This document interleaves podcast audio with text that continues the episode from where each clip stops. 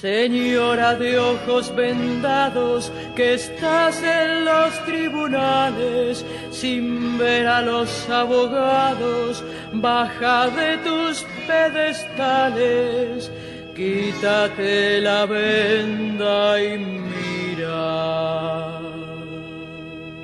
Cuánta mentira.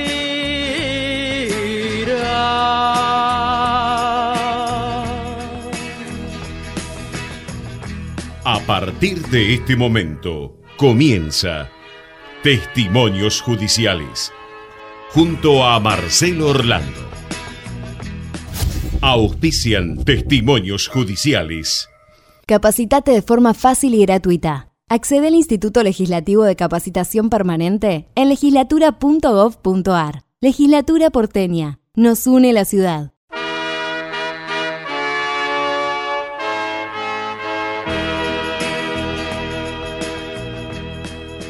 Hola, hola, ¿qué tal? Muy buenos días. 9 de la mañana, 2 minutos. Domingo 28 de mayo del 2023, terminando el fin de semana largo. ¿eh? Este, un fin de semana largo que para los judiciales yo diría fue triple extra largo, ¿eh? ya que el gremio judicial realizó un paro de 24 horas el miércoles pasado, o sea, antes del fin de semana, así que lo hicieron extra large, ¿eh? cinco días seguidos y esta semana este, terminó con que eh, los judiciales trabajaron solo dos días. Y bueno, a todos aquellos que en este fin de semana largo eh, pudieron hacer mini turismo y salieron a, las rutas. Eh, las recomendaciones de siempre, eh, manejar con mucho cuidado, utilizar el cinturón de seguridad, respetar las velocidades máximas, no beber bebidas alcohólicas, controlar el vehículo antes de salir a la ruta, circular con las luces encendidas. Tratemos de revertir estas estadísticas alarmantes que indican que en nuestro país más de 20 personas por día mueren en accidentes de tránsito.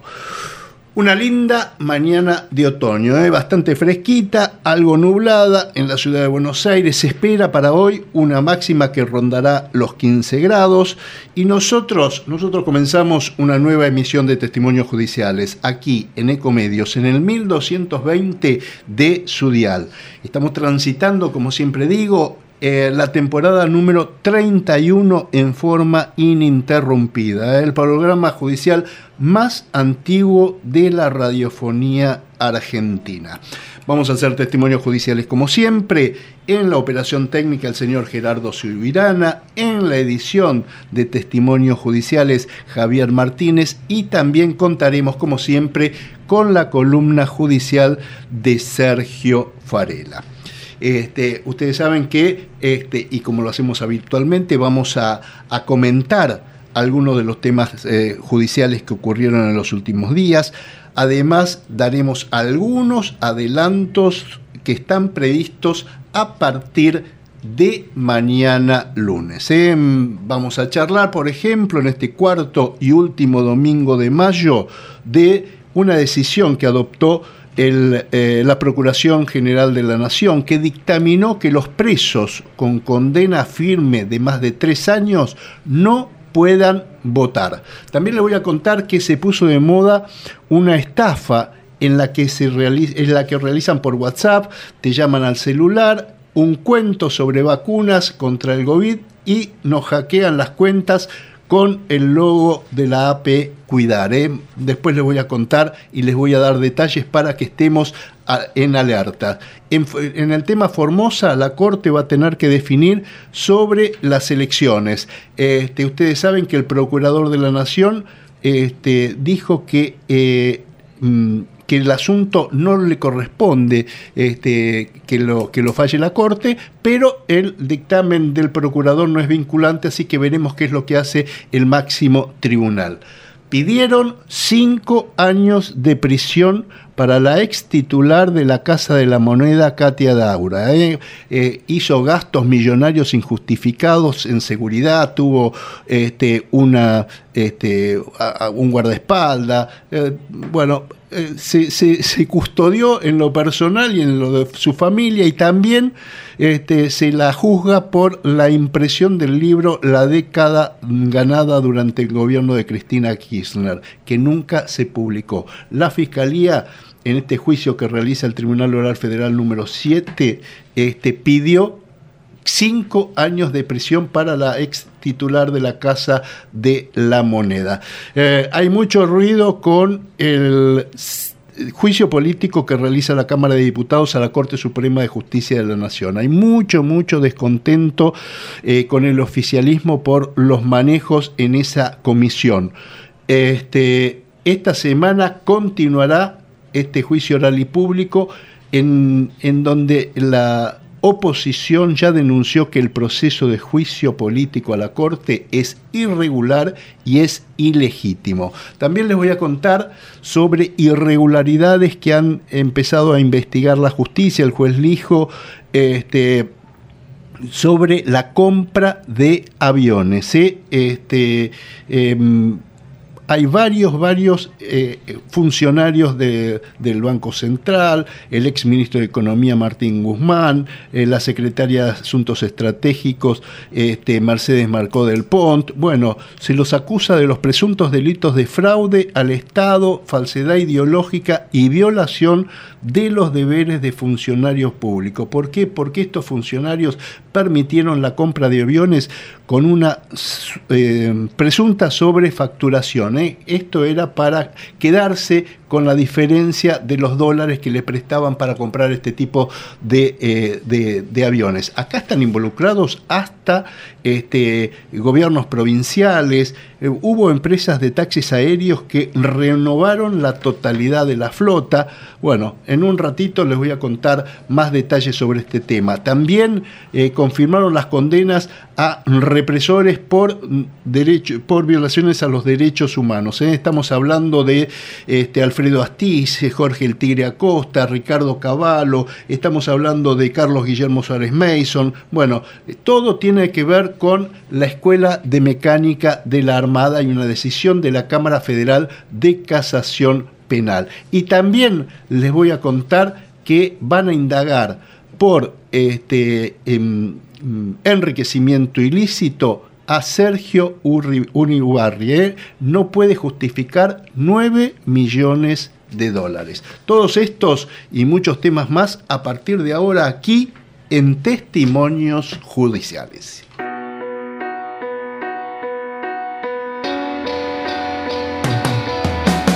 Búsquenme donde se esconde el sol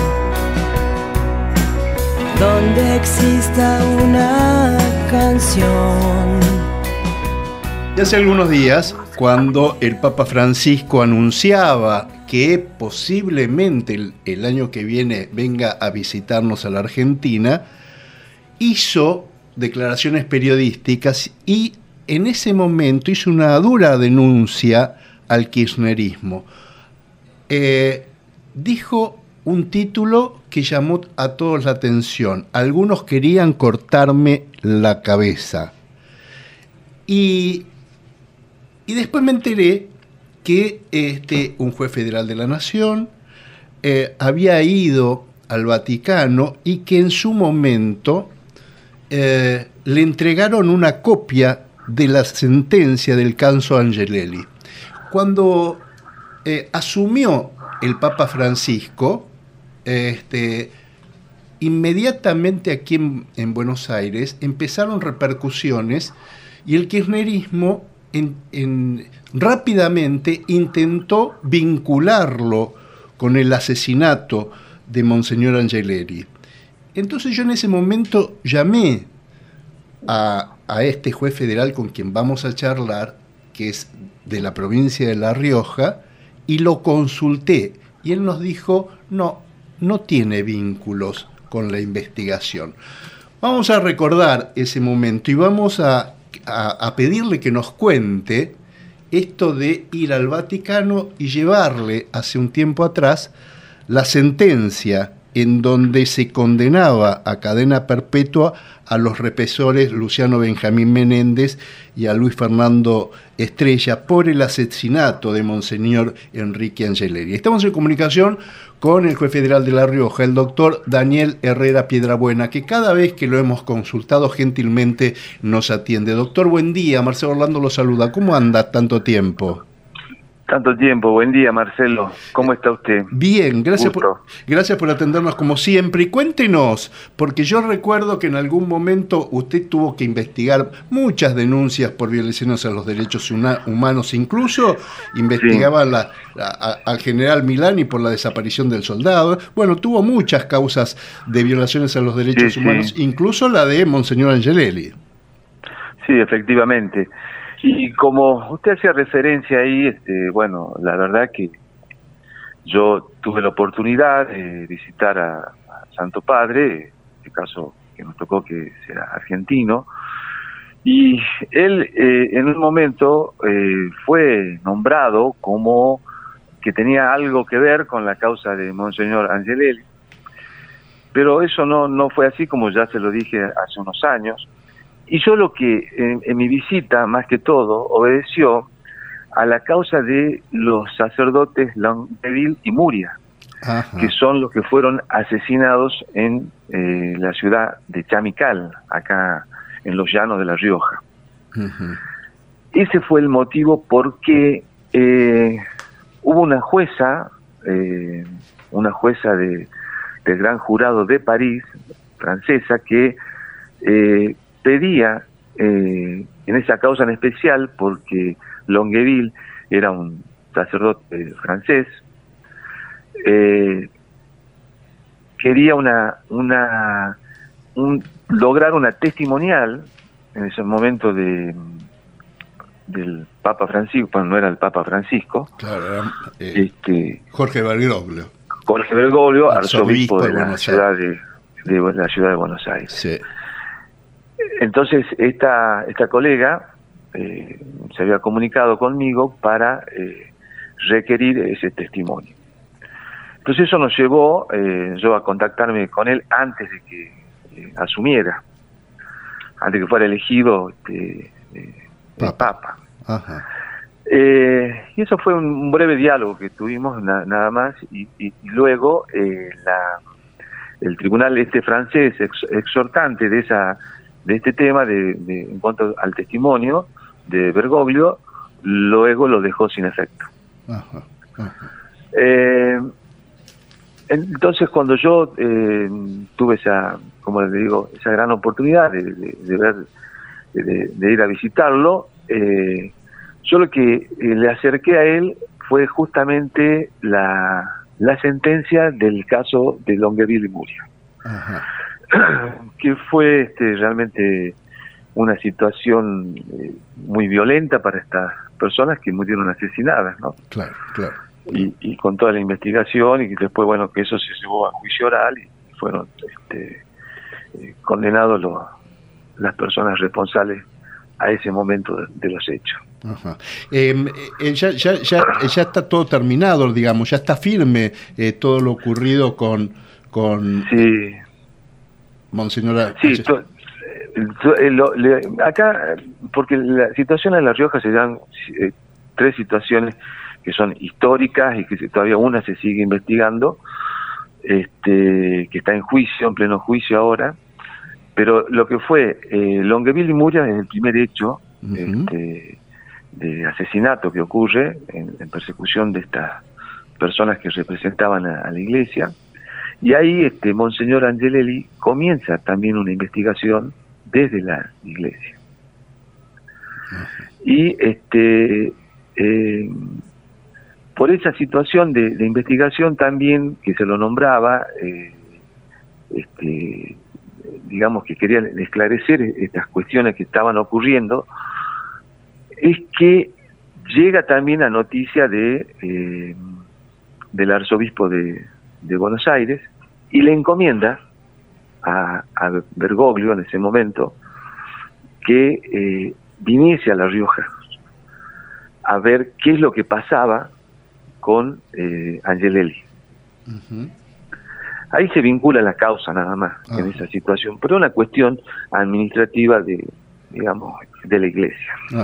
Y, doctor, cuéntenos, este, eh, porque bueno, eh, usted es juez federal de la nación, hubo elecciones en su provincia, este, y, pregunto, ¿cómo está el tema de las presiones este, a los jueces por parte del poder político? Acá este, usted sabe que han tildado a, a los magistrados como este, que, que son un pelotón de fusilamiento, de, mafia judicial, que hay jueces golpistas, este, bueno, se habla de la proscripción de Cristina, se habla de la UFER, este, de, tribunales que son pelotones de fusilamiento. ¿Cómo está el tema allí en la justicia de su provincia? Mire, eh, yo creo que hasta, el, día de la fecha y eh, la justicia federal en la provincia y en esta provincia ha sido respetada por los distintos gobernantes. Las, vinculaciones que nosotros podamos llegar a tener es, eh, cuestiones, digamos, que hacen a la competencia electoral. Pero eh, a través de qué? De los apoderados que vienen de los partidos, audiencias que uno lleva a cabo como juez electoral.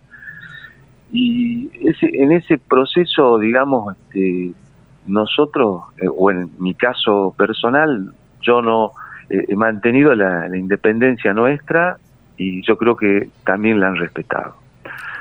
Eh, las cuestiones, digamos, pasadas ahora en las elecciones pasadas son elecciones que se hicieron dentro de la eh, competencia provincial, con la, Junta Electoral Provincial y los jueces de la provincia.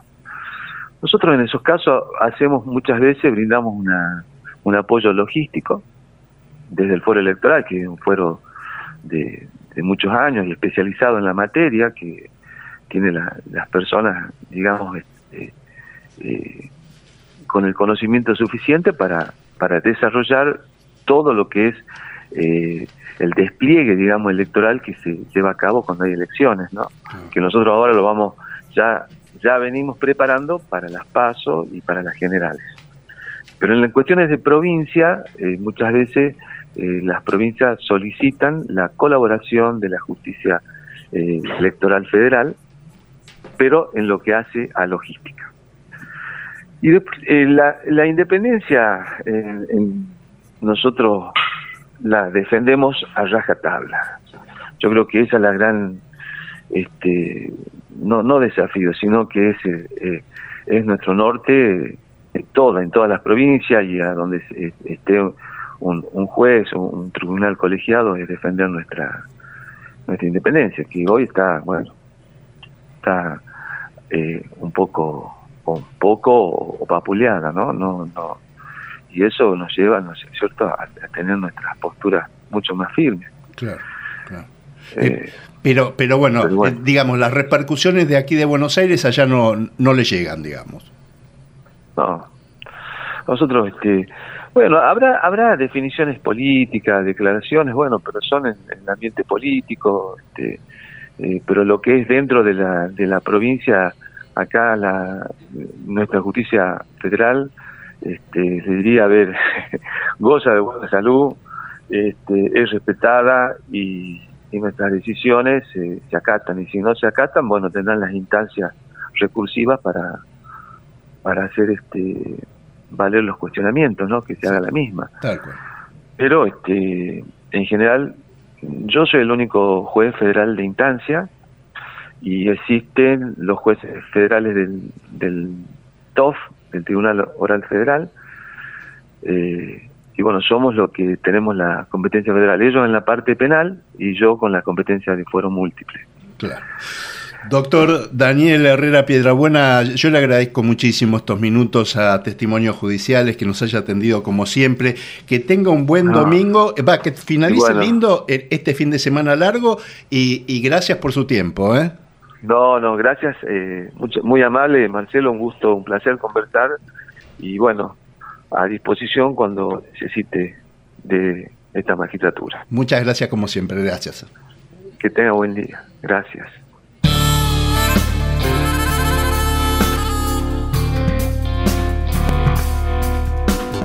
Justo ayer me di cuenta que solo es cuestión de plata. Mientras diez ventanillas cobran, una sola es la que paga.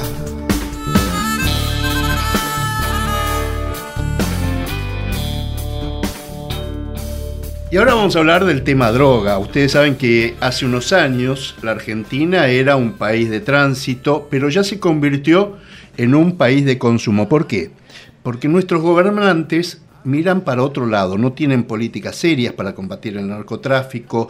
Tenemos un ministro de Seguridad como es Aníbal Fernández que públicamente nos dice que nos están ganando los narcos por goleada, narcos que hacen lo que quieren, ya tienen territorios propios. Obviamente hablábamos en, programas anteriores del tema este, Rosario, pero también hay muchos municipios en el conurbano bonaerense que está pasando lo mismo. Y la pregunta es, ¿cómo revertimos esta situación? Esto se lo vamos a preguntar a una persona que está trabajando en el tema desde hace ya muchísimos años él es Claudio Izaguirre, el presidente de la Asociación Antidroga de la República Argentina. Claudio, buen día. Marcelo Orlando lo saluda. ¿Cómo anda? ¿Qué tal? Un gusto, Marcelo, escucharlo. Y este, también preocupado, igual que usted, de lo que viene sucediendo desde un tiempo a esta parte en nuestra querida República Argentina. Ahora, qué terrible, ¿no? Porque los, los, narcos, los narcos nos están ganando por goleana y efectivamente es así, lo vemos cotidianamente. Amenazan a periodistas cuando van a hacer notas. Amenazan a jueces. Marcelo, espere un segundo. No es verdad que el narcotráfico nos está ganando. Ajá. Lo que pasa es que el gobierno nacional no quiere actuar para frenar al narcotráfico y todas las políticas que vienen tomando de un tiempo a esta parte son favorables a los narcotraficantes que están caminando por la República Argentina sin ningún tipo de freno por parte del Estado Nacional. Eso es lo primero. Eh, segundo tema y de importancia, ¿cómo vamos a hacer para frenar el narcotráfico? Yo le propongo al gobierno entrante este, que utilice al ejército y con cinco pelotones del ejército argentino se termina este, con los grandes malos de, Rosario, con los monos, a los que en esta semana le desaparecieron 31 kilos de cocaína y andan muy enojados amenazando con la vida de las criaturas este, de acribillarlos cuando salen de las escuelas, si no le devuelven los 31 kilos de cocaína. Esto es lo que estamos viendo en Rosario hoy, ¿no? Esta semana que pasó. Ya en domingo, entrando una nueva semana, veremos qué hace Aníbal Fernández o alguno de sus cráneos para seguir favoreciendo el narcotráfico y hacerse el tonto con las amenazas de estos tipos. Ahora, entonces, e, e, esto de que están baleando escuelas, esto de que este, están este, matando chiquitos, no, no es casual. No, no, no, no, es parte de una política de, del narcotráfico que viene llevando adelante para hacerse dueños de la política nacional, empezando por algunas ciudades, subiendo por algunas provincias, como creo que tenemos a Jujuy, eh, con una plantación de 14.000 hectáreas de marihuana a cargo de el gobernador y del hijo del gobernador de la provincia, que creo que es candidato a presidente, ¿no? Ajá. Bien. ¿Morales? Por ahí viene la cosa. Es Morales, sí, tal cual. Ajá. Claro, no, no, no lo sabías, Marcelo. No, no, no, no, no, Sí, sí, o sea, son, en realidad son 28.000 hectáreas, eh, 14.000 las lleva adelante una empresa de George Soros, las otras 14.000 la tiene el gobierno de la provincia, este, y cuyo gerente es el hijo del el gobernador de la provincia. Ajá, O sea, así estamos en esta narcorepública. Por ahí eh, Marcelo Orlando nos ilustra diciendo la droga quedó para llegar, llegó para quedarse. Y la realidad es que la droga se queda porque la clase política vive de ella. Y algunos jueces y algunos fiscales. No te olvides que sí, logré este, meter preso a Soto Dávila, juez del, Federal 1 de Corrientes. Claro. Este, que le dieron 15 años de cárcel por ser el responsable del traslado de 15.000 kilos de marihuana por semana para distribuir en todo el territorio nacional. Sí, Corrientes, este, está eh, Santa Fe, digamos, hay muchas causas, Entre Ríos, este, hay muchas causas en donde está eh, las, las cúpulas de, la seguridad, ya sea gendarmería, ya sea policía provincial, ya sea policía federal, este, fiscales, este, jueces, políticos, abogados de importantes y narcos, todos juntos, ¿no? Este... tengo que nobleza obliga nombrarte al juez Alburralde de, de Reconquista Santa Fe, que es un juez federal que está trabajando muchísimo contra el narcotráfico y metiéndolos en la cárcel uno por uno a todos los que da el alcance de su brazo. ¿no?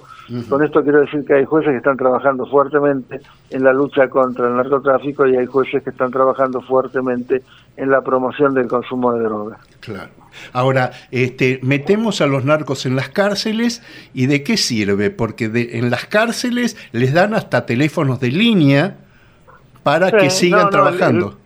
no, el, narco en la cárcel sirve para tener una oficina propia de, que, la pagamos todos nosotros. Promoción y comercialización de drogas, este, pagándole al, este, al hombre de seguridad de la provincia donde está eh, enclavada la oficina narco, al juez federal, al fiscal, este, y tener todo preparado para poder seguir adelante con el negocio y que todos los que están por ahí cerquita, que tienen algo de injerencia, se llenen de oro.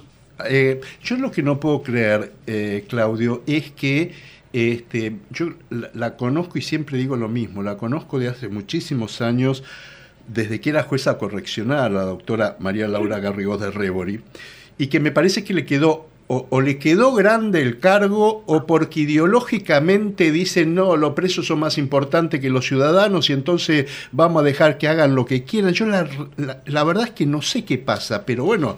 lo que, no, no, lo que, lo que pasa es la cosa moral.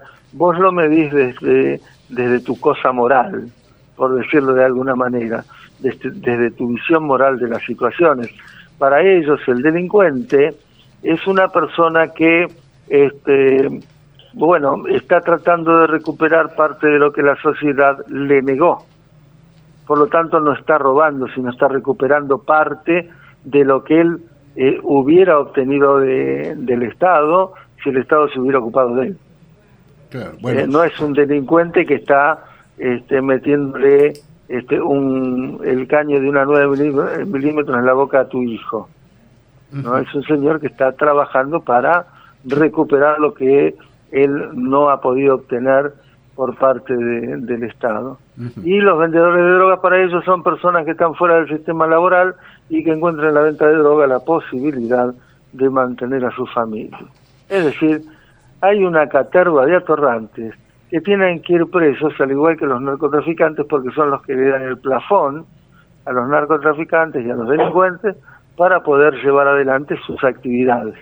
Usted tiene datos porque, a ver, la doctora Servini de Cubría este, denunció este, que la titular del servicio penitenciario, la doctora Garribote de Reybury, y el ministro de Justicia, Martín Soria, encubren al narcotráfico en las cárceles de Devoto.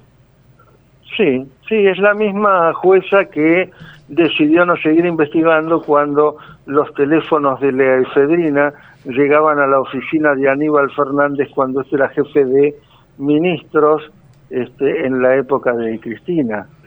En realidad, este, la señora investiga hasta ahí. ¿eh? Cuando los teléfonos para darle permiso a la efedrina para ingresar a la, República y de ahí ir hacia Sinaloa este, eran este, parte del negocio, ahí se le frenó eh, el ímpetu.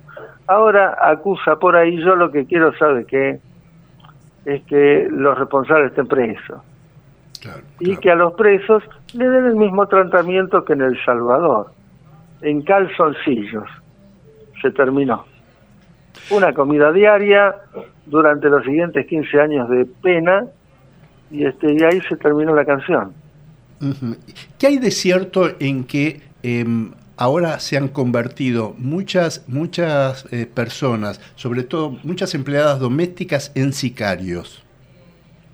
en Rosario. No sé las empleadas domésticas en particular.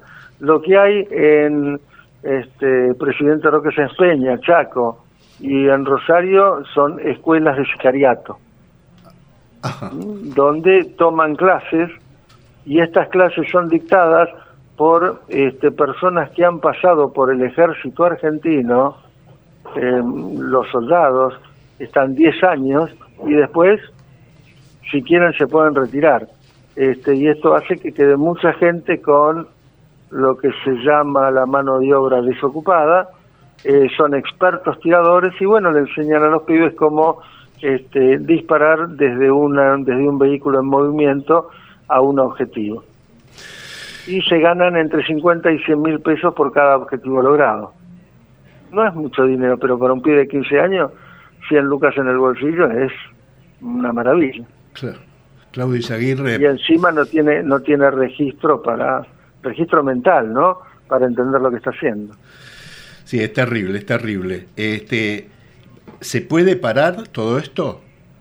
Porque me dijo, me dijo, lo de los militares y los militares me parece que no da, este, que, que, que, que, no está autorizado por la Constitución, que los militares... Perdón, eh, ahí hay una equivocación. El artículo 31 de la Ley de Seguridad Interior le permite al ejército argentino actuar dentro del territorio nacional cuando es, es invadido por un enemigo externo. Y cuando hablamos de un enemigo externo es aquel que está metiendo drogas en la República, los cárteles, que son los que en definitiva manejan a los espacios de comercialización como los monos y demás. Es decir, sí tiene la posibilidad de hacerlo, lo que pasa es que no hay una decisión política de los gobiernos porque se cansan de ganar dinero de la comercialización de drogas a expensas de centenares de miles de familias que tienen que llorar a sus hijos muertos por el consumo. Claudio Izaguirre, presidente de la Asociación Antidrogas de la República Argentina, usted sabe que estos temas nos interesan y mucho, así que lo vamos a seguir molestando. Gracias por atendernos este fin de semana largo. ¿eh? Abrazo enorme. Gracias por haberme convocado. Hasta luego.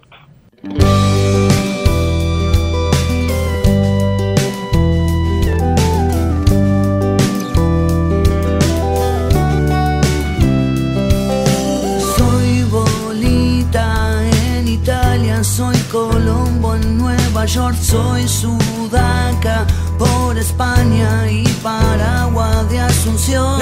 Español en Argentina, alemán en Salvador, un francés se fue pa' Chile, japonés en Ecuador. Y ahora el tema son los jubilados. ¿eh? El gobierno nacional anunció que iban a subir un 20 o un 21%, habrá nuevos bonos para los jubilados, pero el aumento nominal de este semestre se ubicará varios puntos por debajo de la inflación. El gobierno tiene plata para comprar aviones, el gobierno gasta este, millones en, en, cosas este, poco importantes, este, hay millones, obviamente, para jubilaciones de privilegio que le pagan a funcionarios condenados por corrupción. Este, hay millones que le pagan a, los sueldos de, los este, integrantes del PAM y del ANSESE. Realmente cobran sueldos millonarios, pero no hay plata para los jubilados o por lo menos los aumentos que dan son insuficientes. Está lleno de injusticia el sistema jubilatorio. Hay jubilados que pagan ganancias a pesar que la Corte Suprema dijo que no corresponde. Y la realidad es que este, a mí me gustaría saber quién es el responsable que para cobrar una jubilación que realmente le corresponde, los jubilados tengan que recurrir a la justicia. ¿Es la que actúa mal? ¿Es la justicia de la seguridad social que actúa mal? Vamos a preguntarle a una persona que sabe, sabe mucho. Él fue camarista de la seguridad social durante muchísimos años. Vamos a hablar con el doctor Luis Herrero, que lo convocamos siempre y, y gentilmente nos atiende. Doctor, buen día. Marcelo Orlando lo saluda. ¿Cómo anda? Buen día, Marcelo. Eh, muy bien, es un placer hablar con usted, como siempre. Gracias por atendernos, como siempre, doctor. Y queríamos preguntarle, a ver, eh, ¿el que le paguen menos a los jubilados es responsabilidad del ANSES o de la justicia que no trabaja como corresponde? Han nombrado muchos jueces militantes y entonces le dan siempre la razón al ANSES. ¿Qué pasa? Bueno, eh, para ser concreto con su pregunta, eh, tan directa, le puedo decir con toda seguridad que los responsables de que suceda eso, en perjuicio de los jubilados, ese daño que están sufriendo, es la justicia de la seguridad social. justamente la justicia fue creada para evitar daños, perjuicios a los derechos constitucionales y convencionales de los jubilados y pensionados argentinos. Si estos daños continúan, es porque el médico está fallando. Y el médico es la justicia de la seguridad social. Ajá, ajá. Este, y, entonces, cuando, cuando los jubilados reclaman eh, los reajustes de sus saberes, este, ¿por, qué, por qué el ANSES les, les ajusta mal o por qué les paga menos de lo que les corresponde? Bueno, eh, el ANSES, por supuesto, incumple las sentencias de los jueces de la Seguridad Social, incluso las sentencias de la Corte Suprema de Justicia. Acuérdense con Badaro que ANSES eh, no cumplió esa sentencia y los obligaba a los jubilados a hacer juicios individuales, pese a que el ANSES era la parte demandada y condenada en el caso Badaro. Bueno, la Corte no hizo nada con ese incumplimiento y pasa lo mismo con la sentencia de los jueces de primera instancia. Eh, las sentencias que dictan, las liquidaciones que ordenan este, y la reparación que la justicia de la seguridad social establece, bueno, es incumplida por ANSES, pero ahí fallan los jueces, como le dije al comienzo yo, los jueces tienen a su disposición medidas coercitivas, compulsivas, de carácter procesal que la ley procesal vigente les otorga a los jueces para evitar precisamente que se incumplan las resoluciones judiciales. El derecho de defensa en juicio y la tutela del derecho de propiedad eh, se concreta, se materializa con el cumplimiento de la sentencia. Mientras la sentencia no se cumple, la sentencia no sirve para nada para ponerla en un cuadrito y exhibirla solamente. Pero eh, en esa falla incumple la justicia de la seguridad social. Eh, yo le respondería con toda mm, franqueza a su pregunta por, por respeto a los oyentes. Yo me he desempeñado como juez de la seguridad social 31 años y son conocidas las sentencias mías y los problemas que tuvimos con los distintos gobiernos desde 1989 en que se creó la Cámara hasta el presente, con el gobierno menemista, con el gobierno de la Alianza, con el gobierno de los Kirchner, hasta que me jubilé el 31 de diciembre del 2019. Bueno, las medidas cautelares en las cuales nosotros intimábamos, a Bocio, al director ejecutivo, a cumplir Badaro en 30 días bajo apercibimiento de multa personal a él, cosa que nunca se ha hecho ni nunca se hace, bueno, llevó a que el director ejecutivo cumpliera a rajatabla dichas intimaciones, porque como decía Napoleón, la, la, víscera más sensible del hombre es el bolsillo. Pero eso llevó a una reacción del poder político desmesurada en contra nuestra, nos sometieron a juicio político, denuncias penales, recusaciones sin causa. Bueno, es la consecuencia de, que el de que los jueces cumplan su deber. En la Argentina hay un sistema oprobioso que se instaló en 1994 a través del Consejo de la Magistratura, que es el organismo que usa el poder político, los gobiernos, el poder ejecutivo, para mantener a los jueces presionados, sumisos y dependientes de sus políticas autoritarias.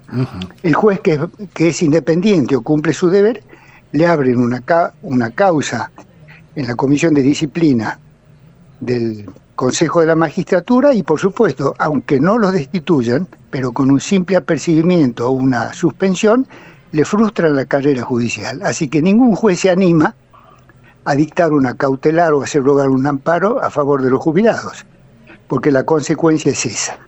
Claro. Eh, doctor, y, sobre el tema de las, de las jubilaciones de privilegio, estoy hablando de el ex gobernador de Entre Ríos, Sergio Ribarri, que cobra más de 2 millones y medio de pesos, Cristina Elizabeth Fernández, que cobra más de 10 millones de pesos eh, mensuales, eh, el otro corrupto también es Amado Boudou, que cobra 4 millones de, de pesos mensuales, todos condenados por la justicia por corrupción. Y digo, ¿son reservadas Lancés, este, esto, esto lo paga el Estado. Este, son, son cuestiones reservadas que, que, no podemos tener acceso para saber cuánto efectivamente cobran. No sabemos si había como eh, de varios y varios millones de pesos que, que Cristina este, había pedido este, como porque se le adeudaban de, años anteriores y no sabemos si lo cobró o no lo cobró.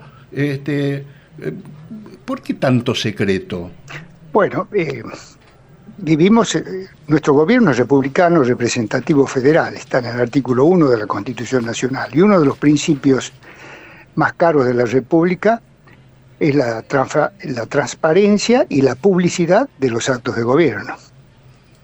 Eh, hay una ley nacional que obliga al, Estado Nacional a publicar todos los actos gubernativos legislativos e incluso judiciales que se pueden publicar y que no afectan la intimidad o la reserva de las personas. Estos casos que usted ha mencionado, bueno, eh, suceden o han ocurrido porque los jueces penales que establecieron las condenas a estos personajes este, no previeron o no aplicaron una facultad que ellos tienen por el Código Penal de suspender sus jubilaciones, y más cuando son jubilaciones como la de Vudú, especiales. No hicieron nada de esto, por lo tanto, eh, implícitamente las convalidaron. ANSES eh, las paga porque la justicia penal eh, no impidió que la cobren. Y nadie hizo una acción de amparo, ninguna ONG, ninguna asociación de la sociedad representativa de la sociedad civil, eh, hizo un amparo a través de una medida cautelar, etc. Nadie hizo absolutamente nada. Por eso ocurren estos desatinos. Hay una suerte de, quietismo en la sociedad eh, que debe estar harta por todo lo que sucede y no hace nada porque no confía en los jueces, no confía en la justicia. Y yo le encuentro razón, por lo que le acabo de decir. Todos los fueros de la justicia nacional y federal están sometidos, presionados, observados por lo que llamo yo la KGB estalinista de control y de presión sobre los jueces, que es el Consejo de la Magistratura. El Consejo de la Magistratura es el daño más impresionante que se hizo a la República en 1994. Eh, concretamente, con el Consejo de la Magistratura, el poder político sometió a la justicia. La justicia, a partir del 94, no tutela los derechos de la sociedad, de la gente, de los trabajadores, de los empresarios, del personal de salud, de todos los ciudadanos argentinos.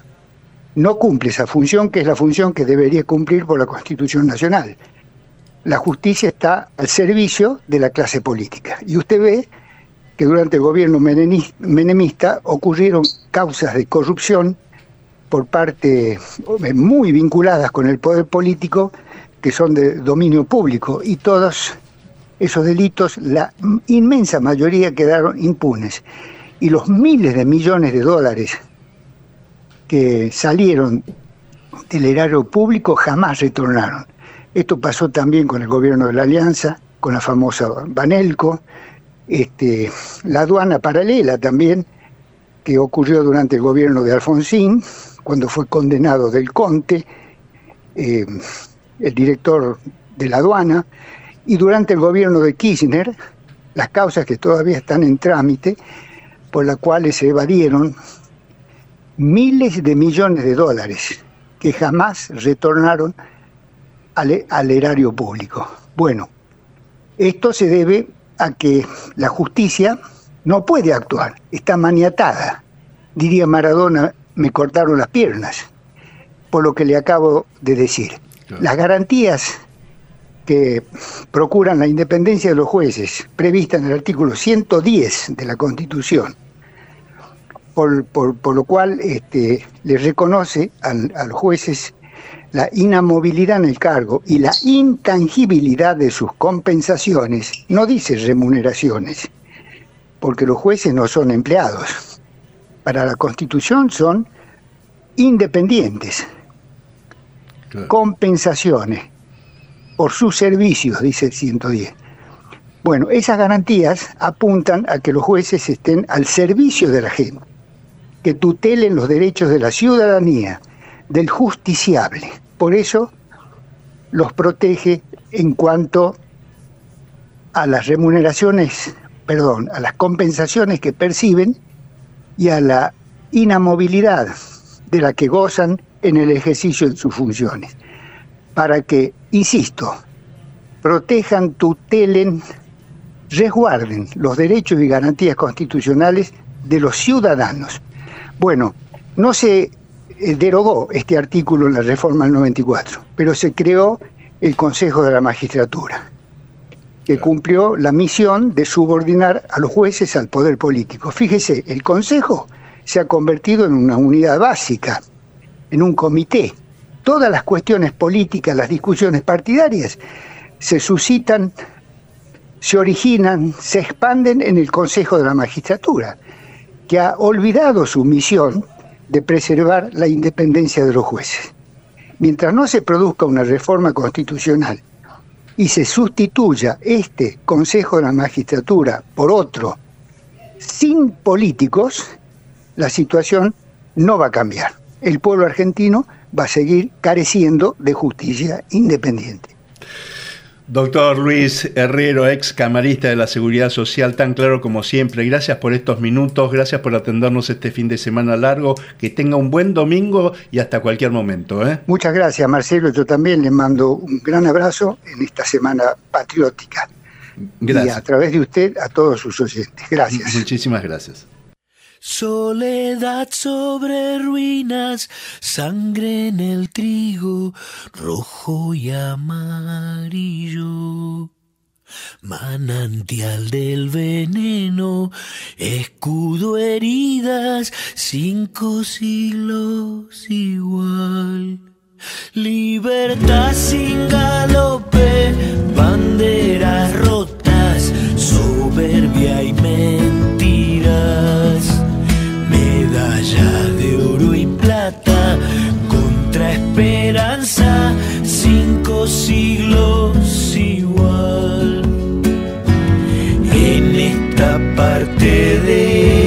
tierra la historia se cayó.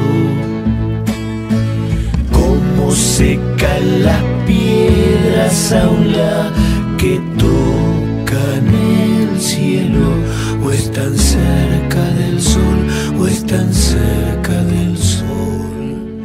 Y ahora vamos con nuestro columnista estrella, ¿eh? Sergio Parela. Buen día, ¿cómo va todo? ¿Cómo la pasaste? ¿Qué haces, Marce? Muy buen día. Y bien, la verdad que hay que aprovecharlo, fin de largo, porque nada, uno descansa. Para nosotros es un poco más corto, pero, pero, siempre, pero siempre estamos más distendidos, ¿no? Sí, obvio, la dinámica es totalmente diferente, por más que uno tenga que trabajar, porque es verdad, es muy difícil muchas veces lograr eh, tres, cuatro días de descanso seguido, pero bueno, eh, se baja el ritmo, tiene otra cosa, así que eh, se disfrutó, se descansó. Sergio, em, a ver, em, definiciones en Sebastián Villa, el jugador de Boca, violencia de género, dos años de prisión que pidió la fiscalía. Sí, y que va a tener la oportunidad de dar sus últimas palabras el día martes. Eh, a ver, eh, uno sabe o entiende por dónde va a ir Villa, eh, más allá de que ya no es un alegato, sino que son las últimas palabras, pero claramente la estrategia de la defensa está dada por el lado de esta chica nos pedía plata y cuando deja, o le pedía plata a él, y cuando él tomó la decisión de dejar de darle plata, eh, lo denunció, le inventó una causa por eh, violencia de género, lesiones leves, amenazas. Bueno, esa es la, estrategia de la defensa, ¿no? Em, hay que ver qué es lo que sucede. Eh, uno cree, por las pruebas que uno ha escuchado, visto en el juicio, yo lo vengo siguiendo desde el inicio, ahí en los Lomas de Zamora, en los tribunales, yo creo que le va a haber una condena pero te repito, es por lo que uno ve y entiende lo, de las pruebas que se ventilaron en el juicio. ¿no?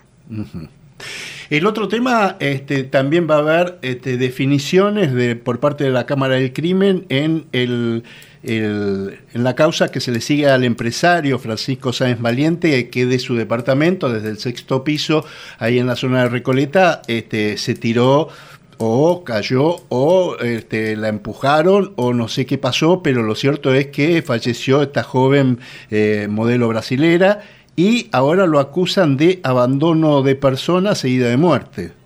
Sí, vos sabés que yo ahí creo, Marcelo, que eso está dado por el hecho de que, eh, a ver, la, la fiscalía acusó por femicidio, el juez del viso, juez de primera instancia, dijo no, no vemos elementos acá para, para acusarlo, tampoco para desestimarlo, le, impuso falta de mérito. La estrategia de la fiscalía ahora creo está dada por el lado de, bueno, vamos por esta otra figura a ver si tiene más sustento, porque la hipótesis de ellos es más allá de sospechar de que ella no se tiró, sino que la, la mató, la empujó, eh, está dada por el, eh, la cuestión del llamado al 911. Vos sabés que hay un llamado por parte del acusado al 911, eso fue pasada a las 8 de la mañana, y según los testimonios de la otra chica que estaba ahí, que es testigo, Juli, se la conoce, Juliana, eh, y del propio empresario, ¿no? Empezó mucho antes esa reacción que ellos definieron como un brote psicótico. Habrá empezado a las 7 de la mañana y el llamado fue 8 y pico. Con lo cual, lo que entienden los fiscales es que esa demora, en, el, ese retardo del llamado al sistema de emergencias, fue algo que entienden como abandono de personas agravado por, eh, por, darse el resultado de muerte. ¿no?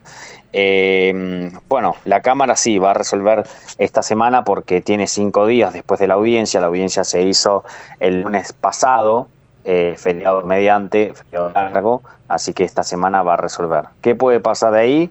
O se lo mantiene tal cual está, o bueno, eh, se avanza y se, se lo detiene. Claro, claro. Eh, y, y, por último, ¿tenés algún anuncio para... para sí.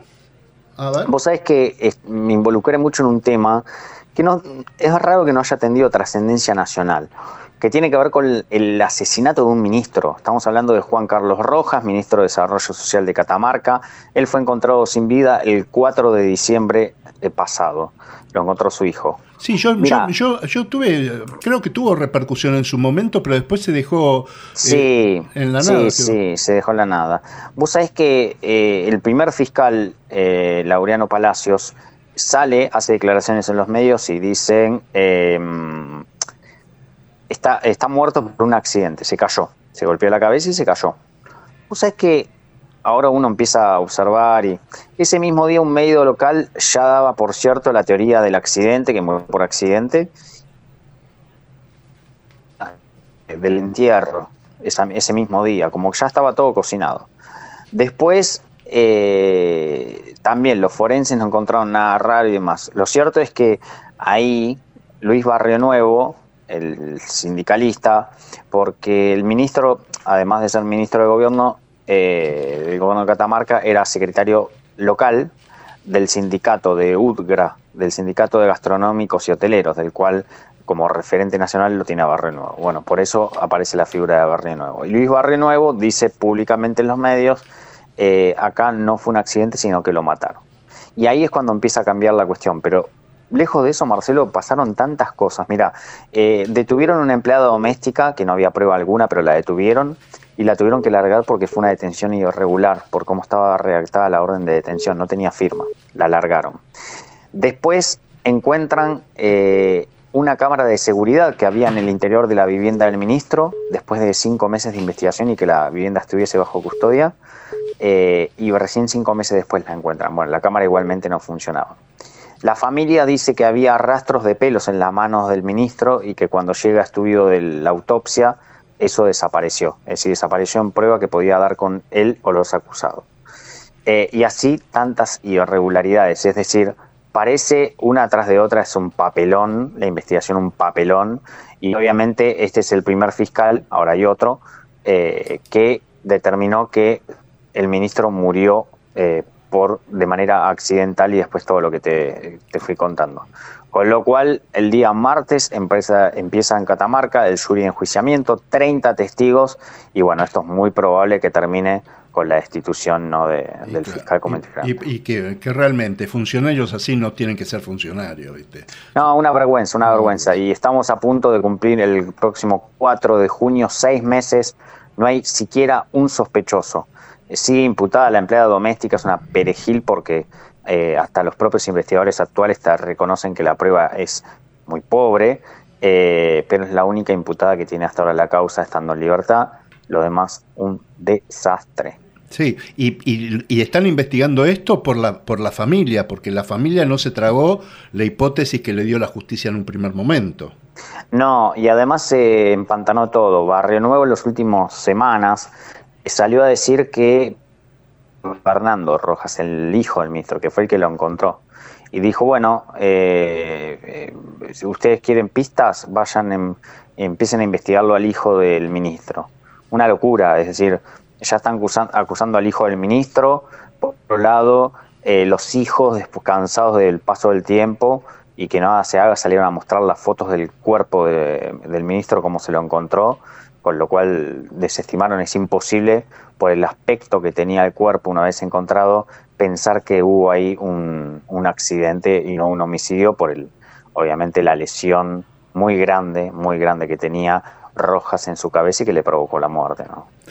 Sergio, te mando un abrazo grande, que termines bien este fin de largo, buen domingo y hasta cualquier momento. Dale, en la semana que viene hablamos. Abrazo. Chau, chau. Buena semana. Auspiciaron testimonios judiciales. Capacitate de forma fácil y gratuita. Accede al Instituto Legislativo de Capacitación Permanente en legislatura.gov.ar. Legislatura porteña. Nos une la ciudad.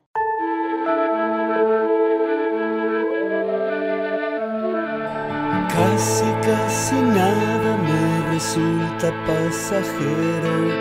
Todo prende de mis sueños y se acopla en mi espalda y así subo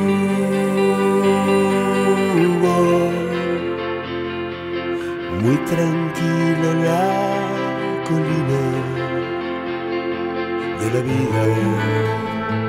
Y hasta aquí llegamos, ¿eh? hicimos testimonios judiciales en la operación técnica Gerardo Subirana, en la edición de testimonios judiciales Javier Martínez y ahora los dejamos con todo el equipo de Nueva Economía, el programa de Willy Laborda. ¿eh? Nosotros nos despedimos, si Dios quiere, hasta el próximo domingo a las 9. Que tengan todos un muy lindo día, que terminen bien este fin de semana largo y una buena semana para todos. Chao